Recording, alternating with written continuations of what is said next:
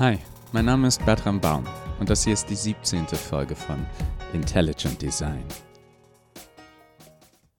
Kapitel 20 Gefangen Ismir stieg gemeinsam mit Oberkommissar Nachtigall die Treppen zum Forschungsinstitut hinauf, wenn auch immer einen Schritt hinter ihm. Der junge Artek blickte auf seine träumerisch wirkende Art im Treppenhaus umher. Tatsächlich registrierte er jedoch jedes noch so kleine Detail seiner Umgebung. Er nahm jedes Fenster, jeden Lüftungsschacht, jeden Notausgang zur Kenntnis und integrierte sie in ein komplexes Netzwerk verschiedener Einbruchs- und Fluchtszenarien. Dann schickte er über Funk Anweisungen, welche Sicherheitsschwachstellen behoben werden mussten. Ismir war es äußerlich nicht anzumerken, dass er gleichzeitig mit Dutzenden seiner Kollegen über Funk kommunizierte.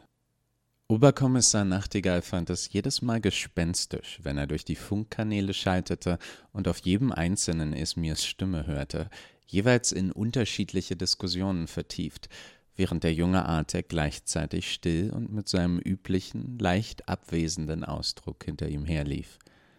Dafür war Ismir geschaffen worden. Selbst komplexe Polizeiaufgaben erledigte er so instinktiv, wie ein Hund sein Bein hebt. Eine Frage beanspruchte allerdings den Großteil von Ismirs Aufmerksamkeit. Warum hatte der Orden seine Pläne so öffentlich gemacht? In ihrer letzten Mitteilung hatten sie nicht nur angekündigt, sie würden das Forschungsinstitut angreifen und über Professor Block und jeden ihrer Komplizen richten, Sie machten auch klar, dass es im Laufe des heutigen Tages passieren würde. Zu welchem Zweck? Warum würden sie so mit offenen Karten spielen?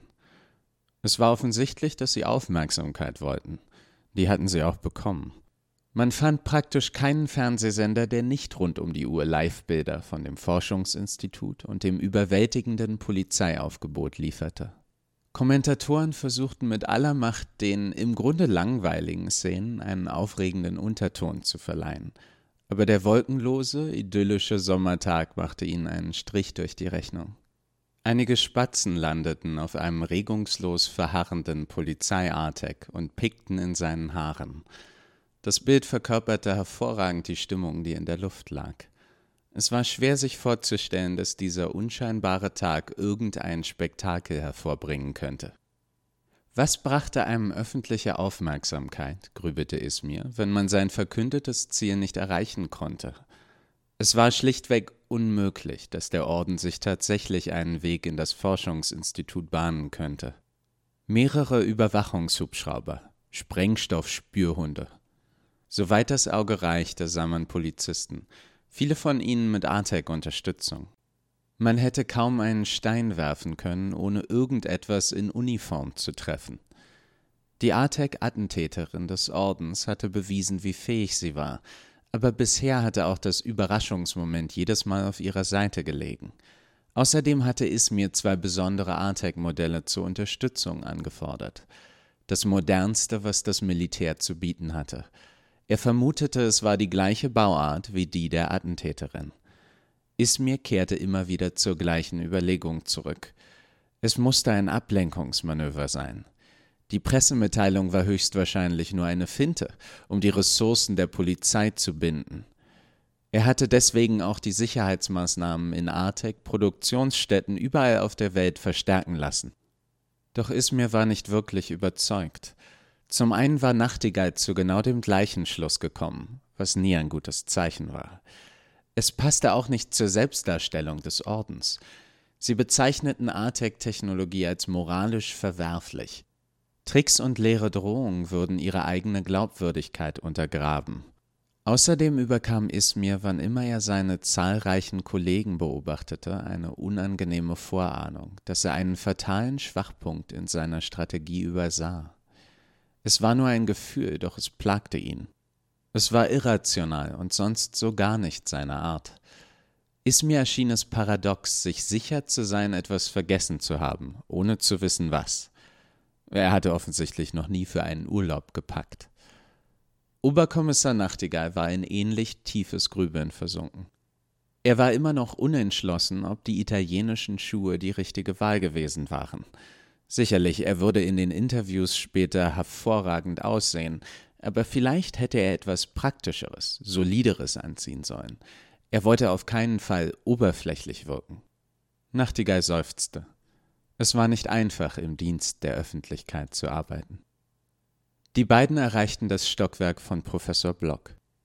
Im Flur vor der Tür warteten die zwei Militär-Artex, ein männliches und ein weibliches Modell, beide jung und beunruhigend attraktiv. Sie passten nicht richtig ins Bild. Sie blieben vollkommen unberührt von der allgemeinen Anspannung. Sie lächelten liebenswürdig, begehrenswert. Ismir waren sie unheimlich. Er wusste genau, wozu solche Modelle fähig waren. Wer weiß, welche Grausamkeiten sie am anderen Ende der Welt begangen hatten, stets mit einem bezaubernden Lächeln auf den Lippen. Nachtigall hingegen wirkte schwer beeindruckt, besonders von dem weiblichen Modell. Ismir sendete einen kurzen Funkspruch ab und die durch Metallplatten verstärkte Doppeltür öffnete sich. Professor Block begrüßte die beiden. Ah, Oberkommissar, Ismir. Es freut mich, dass Sie hier sind. Aber natürlich, Machen Sie sich keine Sorgen. Ich kümmere mich persönlich darum, dass niemand zu Schaden kommen wird, antwortete Nachtigall. Ismir fügte hinzu. Es wäre mir lieber gewesen, wenn Sie auf uns gehört und sich an einen sicheren Ort bringen lassen hätten. Die Professorin lächelte verbissen. Ich weigere mich, diesen Drohungen nachzugeben. Wenn Wissenschaftler sich von Fundamentalisten hätten einschüchtern lassen, wären wir heute noch überzeugt, die Erde wäre das Zentrum des Universums. Und vielleicht war es deren Plan, dass ihr mich von hier weggeleitet. Vielleicht wollten sie uns auf dem Weg abfangen. Da haben Sie nicht Unrecht, Frau Professor. Entschuldigen Sie bitte meinen Kollegen. Ihm fehlen unsere Fantasie und unsere analytischen Fähigkeiten, kommentierte Nachtigall. Ismir setzte den Mechanismus in Gang, um den Eingang der Etage zu verschließen. Die Türen waren mit Stahlplatten verstärkt worden und konnten nur von Professor Blocks Mitarbeitern wieder geöffnet werden. Nicht einmal Ismir hatte Kontrollrechte. Damit begann das Warten. Ein verheißungsvolles Knacken unter deinen Schuhsohlen, während du über einen gefrorenen See wanderst. Ein mechanisches Klicken, das einen Soldaten erstarren lässt, während er durch ein Minenfeld schleicht. Das Gefühl, wie sich ein Niesen anbahnt, während du dich im Kleiderschrank deines Liebhabers versteckst. Manchmal testet das Universum, wie lange es den Atem anhalten kann. Dann wünscht man sich, das drohende Chaos sollte doch endlich hereinbrechen. Es kann wohl kaum schlimmer sein als die nagende Anspannung, die es vor sich herschiebt. Doch Chaos genießt es, einen schmoren zu lassen, und erst in dem Moment, in dem man seine Deckung sinken lässt, rammt es einem sein spitzes Knie in den Lendenbereich. So ungefähr war die Stimmung, die Professor Blocks Forschungsinstitut erfasst hatte. Seine Mitarbeiter und seine Bewohner waren in geflüsterte Unterhaltungen vertieft, die zu einer nervösen Geräuschkulisse verschmolzen. Aus Gründen der Verständlichkeit werden wir uns einer nach der anderen zuwenden. Eine junge Wachtmeisterin namens Jennifer Jäger stand neben Ismir und betrachtete mit zusammengezogenen Augenbrauen die sich schließenden Türen. Sie hatte ihr karottenfarbenes Haar wie üblich mit Klammern zurückgesteckt, die mit Schmetterlings- und mit Blumenmotiven verziert waren. Jäger trug sie, um ihre Kollegen daran zu erinnern, dass sie eine Frau war. Ihre Mitmenschen schienen dies häufig zu vergessen, und weder ihre fast zwei Meter Körpergröße, ihre muskulösen Arme, noch ihre quadratische Kinnlinie halfen in der Hinsicht. Hm, ich nehme an, ich sollte mir nun sicherer vorkommen, doch irgendwie fühle ich mich nur eingesperrt, bemerkte die Wachtmeisterin. Aber solange du bei uns bist, sind wir sicher. Die Bemerkung könnte wie ein Scherz klingen, wenn man die beiden betrachtete. Der Artek reichte ihr nicht einmal bis zu ihren kräftigen Schultern und war kaum breiter als einer ihrer Oberschenkel. Doch die Wachtmeisterin meinte es vollkommen ernst. Ismir mochte sie. Die beiden arbeiteten nun seit knapp vier Jahren zusammen und sie war von Anfang an freundlich zu ihm gewesen. Das war nicht selbstverständlich. Die meisten seiner Kollegen respektierten ihn für seine Arbeit, doch kaum jemand mochte ihn. Polizisten sind stolz und die Erkenntnis, dass eine Maschine ihren Job mindestens so gut machen konnte wie sie, war schwer zu schlucken. So etwas wie vollkommene Sicherheit gibt es nicht sagte es mir und strich nachdenklich über die schweren Stahltüren. Ich werde nichtsdestotrotz mein Bestes geben, dass keinem von euch etwas passiert. Seine Kollegin legte ihm lächelnd die Hand auf die Schulter. Hm, danke, aber vergiss nicht, wir sind auch noch hier. Die Verantwortung lastet nicht auf dir allein. Ismir nickte, wenig überzeugt. Dann ließ er, wie so oft Gedanken verloren, seinen Blick wandern und spielte dabei mit einem Gegenstand in seiner Hand herum, den er soeben aus der Tasche gezogen hatte. Heute handelte es sich um einen Wackelkopf Descartes, den er im Müll gefunden hatte. Crispico ergo sum. Ein Spielzeug aus der sagenhaft unbeliebten Überraschungsei-Reihe. Philosophen, die größten Wackelköpfe der Geschichte. Sag mal, Ismir, fragte Wachtmeisterin Jäger, wieso spielst du andauernd mit etwas in deiner Hand rum? Sind nervöse Ticks nicht eher ungewöhnlich für einen hochentwickelten Androiden wie dich?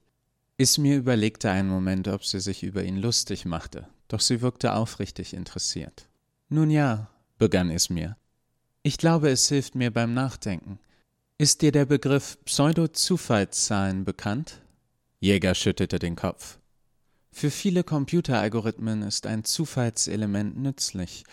Das Problem ist, der Computer kann keine wirklich zufälligen Zahlen generieren. Sie sind deterministische Systeme. Alles, was sie tun, lässt sich vorhersagen. Gleiche Eingabewerte führen zu identischen Ergebnissen. Menschen haben deswegen Pseudo-Zufallszahlen Algorithmen erfunden. Damit braucht man nur einen Startwert, zum Beispiel die Uhrzeit in Millisekunden, und man bekommt eine beliebig lange Reihe Zahlen, die vollkommen zufällig wirkt. Benutzt man allerdings den gleichen Startwert erneut, bekommt man wieder die genau gleiche Zahlenreihe heraus. Genau genommen gibt es in unserem Universum kaum Dinge, die wirklich zufällig sind. Wenn Menschen eine zufällige Entscheidung treffen wollen, benutzen sie oft Würfel oder Münzen.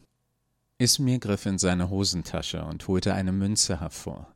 Er schnipste sie mehrmals in die Luft und sagte jedes Mal, bevor er sie wieder auffing, das Ergebnis voraus. Kopf, Zahl, Zahl, Kopf, Zahl, Kopf. Siehst du, Nichts daran ist wirklich Zufall. Würfe sind nur unwesentlich schwerer. Wachtmeisterin Jäger machte große Augen und sagte Erinnere mich dran, nie mit dir zu kniffeln. Ismir honorierte den Kommentar mit einem pflichtbewussten Lächeln, bevor er weiterredete. Der Wachtmeisterin schien es, als hätte er nur darauf gewartet, dass ihm jemand genau diese Frage stellte, als hätte er endlich Gelegenheit bekommen, über seine Interessen zu reden. Es freute sie, dass er für einen Moment abgelenkt und weniger ernst wirkte. Wie die Münze landet, wird bestimmt von einer Reihe physikalischer Faktoren Gewicht und Unwucht der Münze, Drehmoment, Luftverwirbelung etc. Du bist allerdings nicht in der Lage, diese Einflüsse präzise wahrzunehmen, noch könnte dein Gehirn ihr Zusammenspiel nachvollziehen. Wir benutzen dann das Wort zufällig, meinen aber mit unseren Mitteln nicht vorhersehbar. Siehst du das Zimmer da drüben? Darin sitzt ein Artek-Junge, für den selbst die physikalischen Prozesse, die unsere Gedanken bestimmen, vorhersehbar sind. Wenn du zehn zufällige Zahlen zwischen eins und hundert auswählst, kann er jede davon vorhersagen, noch bevor du dich überhaupt entschieden zu haben glaubst.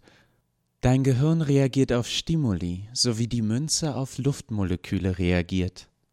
Wir müssen ihm vorkommen, wie es sich für dich anfühlt, einen Ball aus der Luft zu fangen, wie mir ein Münzwurf erscheint. Vorhersehbar. Das ist wirklich interessant, Ismir, bemerkte die Wachtmeisterin. Aber was hat das mit deiner nervösen Angewohnheit zu tun? Zufrieden mit seiner aufmerksamen Gesprächspartnerin fuhr Ismir fort. Es ist uns unangenehm, es einzugestehen, doch wir sind alle mehr Wirkung als Ursache. Wenn ich das Gefühl habe, ich komme nicht weiter mit einem Problem, dann setze ich mich bewusst neuen Reizen aus. Das hier ist heute mein Taschenstimulus. Er hielt ihr den Wackel-Descartes vor die Nase. Eine ganze Welt neuer Eindrücke, die in deine Handfläche passt. Du kannst ihn betasten, daran riechen. Du könntest probieren, wie er schmeckt. Äh, nein, danke. Er riecht etwas muffig. Ich habe ihn im Müll gefunden erwiderte Ismir zufrieden. Ideen entstehen nicht im Vakuum, wir erschaffen sie nicht. Sie werden geboren aus unserer Interaktion mit dem Universum. Der Wackeldekat in Ismirs Hand nickte wie zustimmend mit dem Kopf. Eva setzte sich zu Tine, die Gedanken versunken an ihren Fingernägeln kaute und aus dem Fenster starrte. Dies war Professor Blocks Büro, deswegen beinhaltete sich hinzusetzen, dass man einen Stapel von Artikeln und Aufzeichnungen mit angemessener Größe suchte und testete, ob er das eigene Gewicht aushielt. Hey, was machst du da? fragte Eva und schaute interessiert aus dem gleichen Fenster. Ähm, nichts Besonderes, antwortete Tine. Ich hätte eigentlich einiges zu erledigen, aber ich kann mich nicht konzentrieren. Ich glaube, das geht heute allen so, bemerkte Eva. Ich. ich fürchte mich ein bisschen. Deswegen kam ich zu dir. Ich finde, du munterst mich immer auf. Tine schaute erstaunt. Wirklich? Ich fürchte, die meisten Leute finden mich eher anstrengend. Eva schüttelte den Kopf. Du gibst dir sehr viel Mühe, dass deine Mitmenschen sich wohlfühlen das merkt man. Tine kam nicht umhin, Evas Lächeln zu erwidern. Dann runzelte sie die Stirn und schaute wieder aus dem Fenster. Ähm, kann ich dich etwas fragen? begann Eva. Warum genau magst du mich nicht? Hm, ich meine, das ist natürlich dein gutes Recht. Ich würde es nur gerne verstehen. Tina erwiderte überrascht. Wie meinst du das? Natürlich mag ich dich. Eva amüsierte diese Behauptung. Sie erklärte, wenig überzeugt. Du magst unsere Forscher hier, besonders Dr. Griem. Eva zog vielsagend eine Augenbraue hoch. Du magst im Grunde auch die Professorin, obwohl du ihre Ansichten oft schockierend findest. Es gibt Augenblicke, in denen du mich aufrichtig anlächelst, in denen du vergisst, was ich bin, so wie eben gerade. Doch einen Moment später fällt es dir wieder ein und du schreckst zurück, als hättest du in etwas Schleimiges gegriffen. Du schaust Ismir auf ähnliche Art an. Warum hast du dir diesen Arbeitsplatz ausgesucht, wenn du so empfindest? Du trägst etwas mit dir herum, ein Geheimnis. Du versteckst einen Teil von dir, als trägst du jeden Tag eine Maske. Tine lief der Schweiß die Stirn herunter. Sie blickte um sich in der Erwartung, dass jeder sie anstarren würde, dass sie aufgeflogen war doch niemand schenkte den beiden Beachtung. Ich versuche dich nicht an irgendeinen Pranger zu stellen, fügte Eva hinzu. Ich möchte dich nur verstehen. Tine glaubte ihr. Evas große braune Augen blickten sie einfach nur mitfühlend an, ohne zu urteilen. Tine sprach eigentlich nie über dieses Thema, doch etwas an Evas Art zog die Worte nur so aus einem heraus. Ähm, weißt du, dass ich einmal einen Sohn hatte? begann Tine zögerlich. Eva schüttete den Kopf, obwohl sie ihre Vermutungen gehabt hatte. Auf Tines Schreibtisch stand zwischen unzähligen Bildern ihrer Katzen eines von einem kleinen Jungen, doch sie hatte nie von ihm erzählt. Ich, ich war noch sehr jung, als ich schwanger wurde. Sein Vater ist einfach abgehauen. Ich sprach mit seiner Familie, doch sie wollten nichts von mir wissen. Ich wollte damals eine Abtreibung, aber mein Vater ist sehr religiös. Er verbot es mir. Ich kann ihm bis heute nicht verzeihen. Niemand sollte gezwungen werden, etwas so zu lieben. Doch das tat ich, von dem Moment an, als sie ihn mir reichten. Es war der schönste Moment meines Lebens. Tine lächelte. Sie hatte gelernt, den Schmerz zu verstecken. Eva lächelte zurück, doch auch sie spürte deutlich Tines Trauer und Verlust. Er, er starb, als er noch sehr klein war, fuhr Tine fort. Es war eine, eine genetische Krankheit. Sein Herz funktionierte nicht richtig. Eva sagte nichts und legte stattdessen ihre Hand auf Tines, die nicht reagierte, sondern nur entschlossen auf den Boden starrte. Es, es ist okay. Ich glaube daran, dass er jetzt an einem besseren Ort ist. Sie griff fest Evas Handgelenk und starrte ihr entschlossen in die Augen, als würde sie sie herausfordern, ihr zu widersprechen. Es, es war so viel Gutes in ihm. Er war so freundlich, so neugierig. Ich kann nicht akzeptieren, dass er einfach weg sein soll, dass nichts von ihm übrig ist, als hätte er nie existiert. Ihr Griff wurde noch fester. Eva wehrte sich nicht, sie hörte einfach nur zu.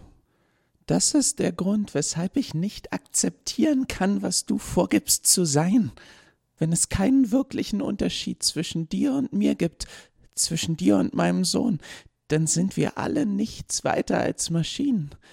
Dann ist nichts besonders an uns und mein Sohn ist einfach nur tot.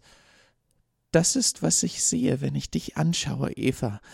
Ich sehe meinen Sohn sterben, endgültig und bedeutungslos. Mit diesen Worten stand Tina auf und verließ das Zimmer. Eva blieb sitzen und starrte nachdenklich aus dem Fenster. Nach einer Weile setzte sich Gerald zu ihr. Hey, geht es dir gut? Ich habe gesehen, wie Tine rausgestürmt ist. Was ist da gerade zwischen euch beiden passiert? Sie ist wütend auf mich, antwortete Eva. Soll ich mit ihr reden? fragte Gerald. Nein, antwortete Eva. Sie hielt ihren Kopf gesenkt und betrachtete nachdenklich ihr Handgelenk. Es war leicht gerötet, wo Tine es festgehalten hatte. Sie hat recht. Ich habe ihr wehgetan. Gerald wusste nicht, was er dazu sagen sollte und wechselte das Thema. Ich habe darüber nachgedacht, was du mit mir gemacht hast, als du mich die Musik hast hören lassen.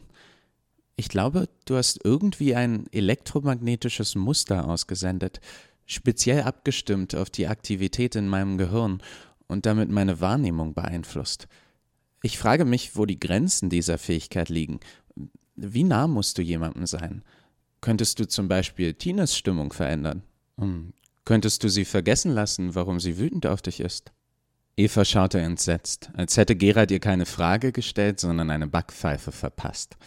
Ihr Ausdruck milderte sich jedoch, als sie sein verwirrtes Gesicht sah. Du verstehst nicht, was du mich da fragst. Könntest du jemanden von einem Gebäude stoßen? Wie soll man so eine Frage verstehen? Wärst du körperlich in der Lage? Vielleicht. Könntest du es über dich bringen? Selbstverständlich nicht. Ich könnte Tine ihren Schmerz nehmen, ich könnte sie vergessen lassen, sie würde es nicht wollen. Es ist ihre Art, die Vergangenheit am Leben zu halten, auch wenn es ihr weh tut. Aber ich könnte es trotzdem. Ich könnte sie mich lieben lassen, so sehr, dass es weh tut. Ich könnte machen, dass jeder von euch mich so sehr liebt, dass ihr es nicht aushieltet, dass ihr sterben wolltet. Gerald war vollkommen verwirrt. Eva hatte Tränen in den Augen. Du weißt ja nicht, was du mich da fragst, fuhr sie fort. Es. es ist nicht deine Schuld, aber du verstehst nicht, was es bedeutet, das Leid anderer zu fühlen wie am eigenen Leib. Du verstehst nicht, wie es ist, in der Lage zu sein, ihr Leiden zu lindern und es doch nicht zu können, weil der Frieden, der zurückbleiben würde, nicht ihr eigener wäre. Du erinnerst mich aber daran, dass ich dir vielleicht etwas Rücksichtsloses angetan habe, als ich dich die Musik hab hören lassen. Gerald erwiderte erschüttert. Sag sowas nicht. Du hast mir nichts angetan. Das war einer der schönsten Momente meines Lebens. Eva antwortete wenig überzeugt. Vielleicht. Das macht es noch längst nicht richtig. Gerald wusste nicht, was er sagen sollte. Doch plötzlich lächelte Eva ihn auf ihre übliche, sorglose Weise an. Keine Sorge, du hast nichts Falsches gesagt. Ihr denkt, ihr wärt besser dran ohne eure Schwächen. Ihr seht nicht, dass eure Dämonen und wie unerbitterlich ihr sie bekämpft, eure Schönheit ausmachen. Etwas später ging Eva entschlossen auf Ismir zu. In ihren Händen hielt sie einen Origami-Frosch, den sie gefaltet hatte. Sie reichte ihn es mir und sagte Entschuldige, aber ich habe dich vorhin überhört, als du erklärt hast, warum du immer mit etwas in deinen Händen herumspielst. Ich möchte dir das hier geben. Es ist ein Geschenk. Ich habe es selbst gemacht. Ich mag die Vorstellung, dass du das nächste Mal, wenn du eine brillante Idee hast, etwas von mir in der Hand hältst. Bevor er reagieren konnte, ging sie zurück in Professor Blocks Büro. Ismir betrachtete erstaunt den Papierfrosch in seiner Hand. Er hatte noch nie etwas geschenkt bekommen. Er raunte mehr zu sich selbst. Dankeschön. Ismir tigerte ununterbrochen den Flur des Instituts auf und ab. Er kam gerade zum fünften Mal an Hausmeister Albert vorbei, als dieser ihn ansprach. Entschuldigung, mein Herr, Ihr Name ist Ismir, nicht wahr?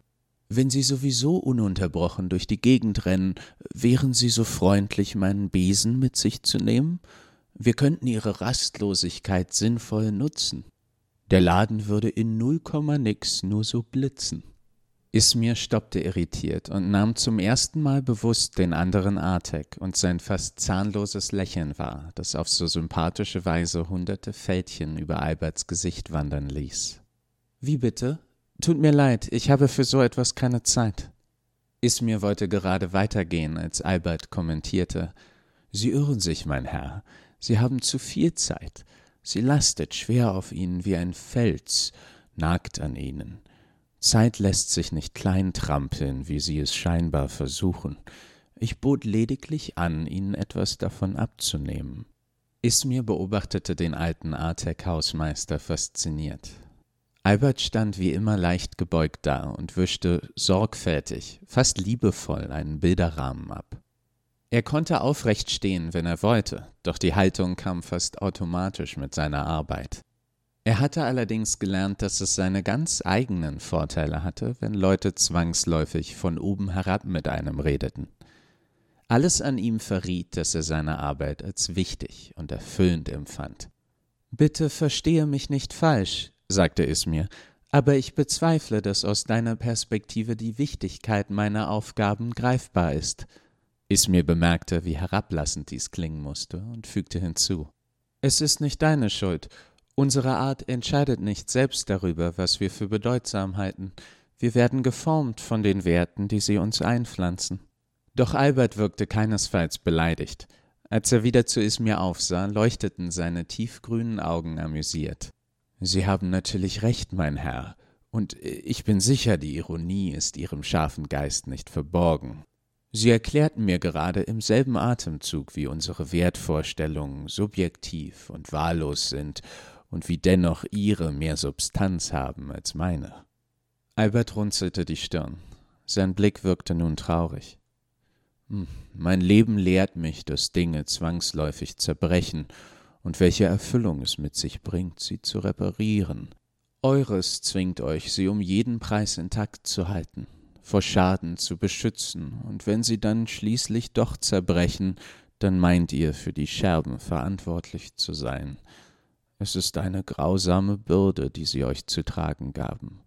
Es bedrückt mich, dass wir uns vermutlich einmal sehr ähnlich waren.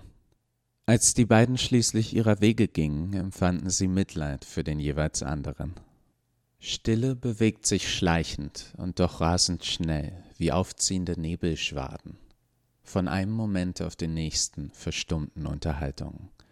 Sorgen, die eben noch fast vergessen waren, wirkten plötzlich so nah und wirklich, dass man ihren kalten Atem im Nacken spüren konnte. Eva wählte diesen Zeitpunkt, um das Xylophon hervorzuholen, auf dem sie Domino vorgespielt hatte.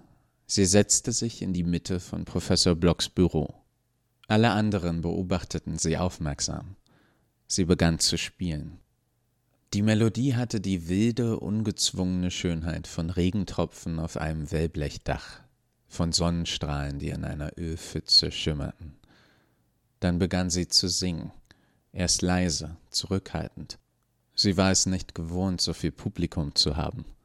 Doch ihre Stimme wurde bald lauter, erfüllte das Institut und vertrieb das erdrückende Gefühl dunkler Vorahnung, welches auf allen lastete.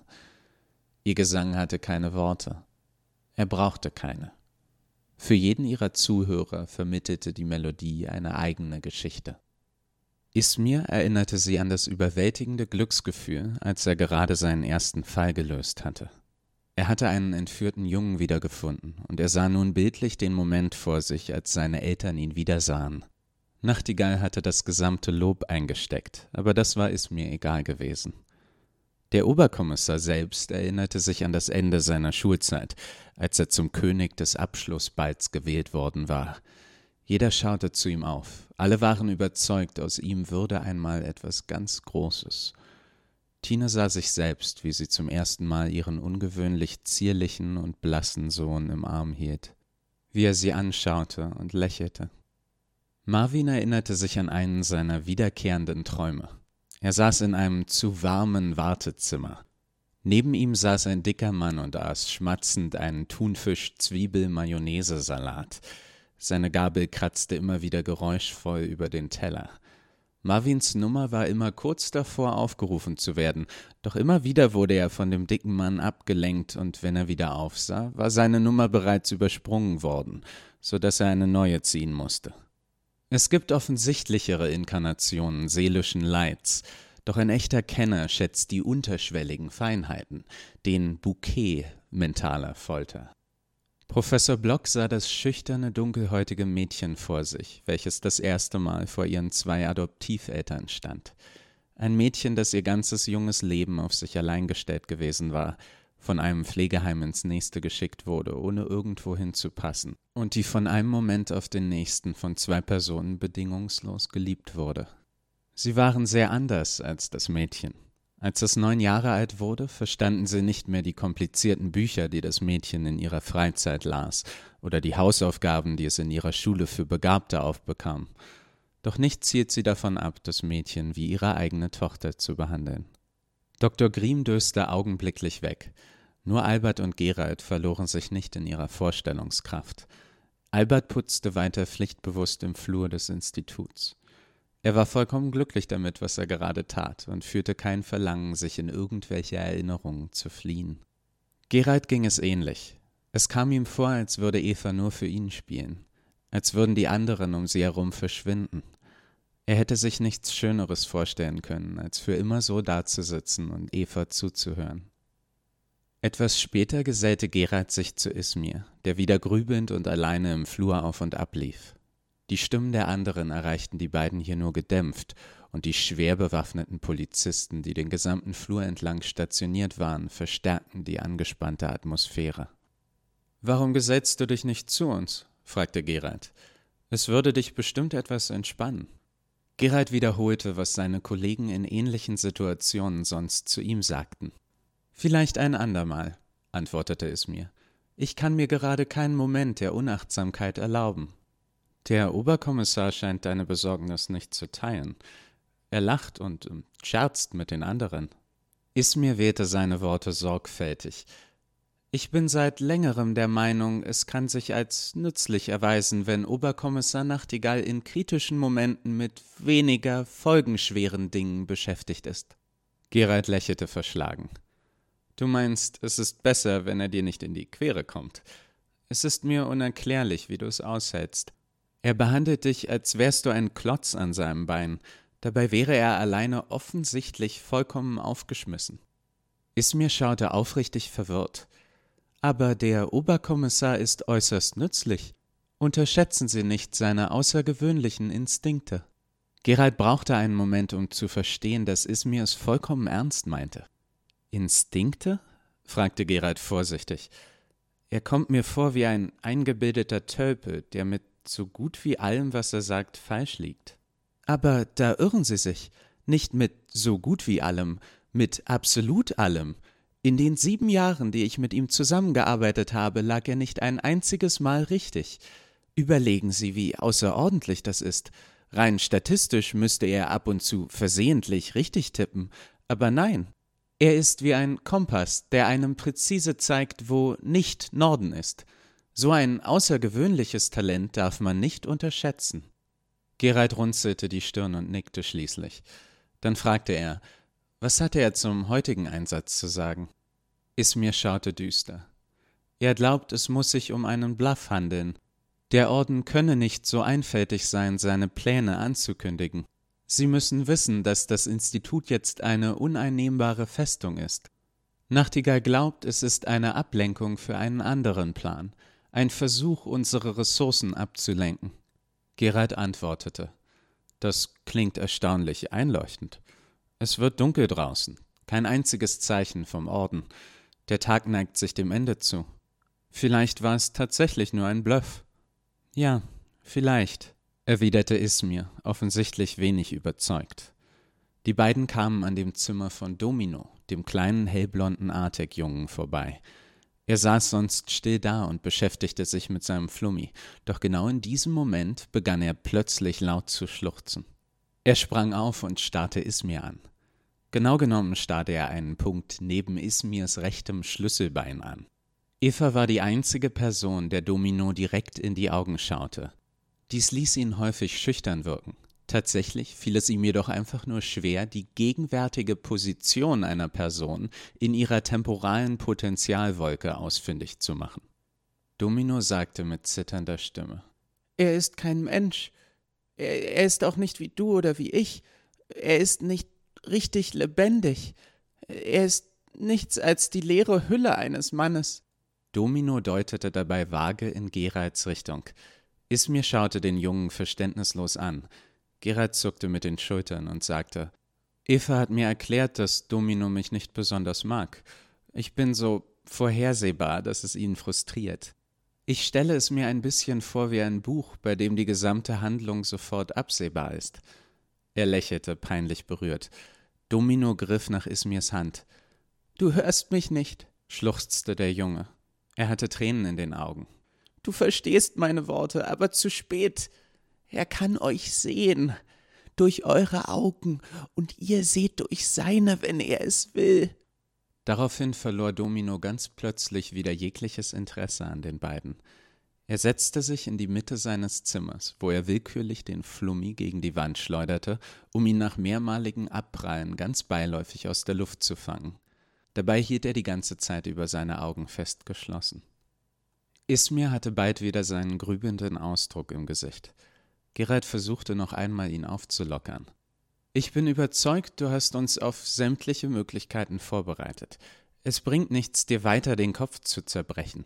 Ich fürchte, niemand ist jemals auf alles vorbereitet, aber ich zerbreche mir auch nicht einfach nur den Kopf. Ich beobachte die ganze Zeit über sämtliche Sicherheitskameras auf der Suche nach irgendetwas Ungewöhnlichem.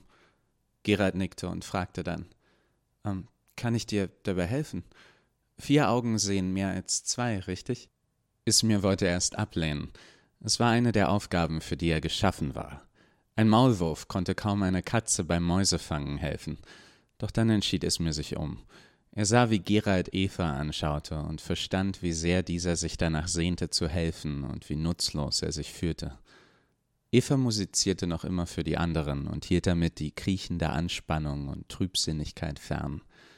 Die Katze Bartputzer sprang auf das Xylophon auf Evas Schoß, offenbar unzufrieden darüber, dass sie nicht im Mittelpunkt der Aufmerksamkeit stand. Alle lachten herzlich. Die Lampen im Gebäude flackerten plötzlich. Keiner außer Ismir schien es zu bemerken. Die Katze Bartputzer sprang auf das Xylophon auf Evas Schoß. Alle lachten herzlich. Ismir machte eine beiläufige Handbewegung, und an der Wand des Flurs erschienen augenblicklich Live-Übertragungen der verschiedenen Sicherheitskameras des Gebäudes. Sehen Sie, Dr. Niemann, alles totenstill, erklärte Ismir. Die Kameras zeigten leere Flure und pflichtbewusste, wenn auch gelangweilte Polizisten auf ihren Posten. Mir ist aufgefallen, wie Sie Eva ansehen. Sie ist etwas Besonderes, nicht wahr? Wechselte Ismir das Thema. Aber nicht nur das. Ich habe beobachtet, dass Sie generell Artex respektvoll behandeln. Das ist nicht selbstverständlich, und ich danke Ihnen dafür. Gerald reagierte seltsam. Seine Augen weiteten sich, als hätte er etwas Grauenhaftes gesehen. Die Lampen flackerten noch einmal. Geralds Schatten an der Wand wurde plötzlich dunkler und begann zu wachsen. Ismir wollte seinen eigenen Augen nicht trauen, als sich plötzlich eine blasse Hand aus dem Schatten reckte, wie etwas Totes, das aus einer pechschwarzen Pfütze an die Oberfläche steigt. Es folgte eine weitere Hand, die fest ein Messer umklammerte, dann ein Kopf mit einer grinsenden, wächsernen Maske. Der Ordensanhänger erhob sich aus seinem unmöglichen Versteck und landete direkt hinter Gerald. Ohne zu zögern holte er mit dem Messer aus.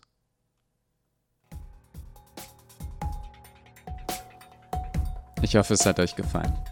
Wenn ja, erzählt euren Freunden von dem Podcast und euren Feinden und Unbekannten auf der Straße oder hinterlasst eine Bewertung auf Apple Podcasts. Den Link findet ihr in der Beschreibung.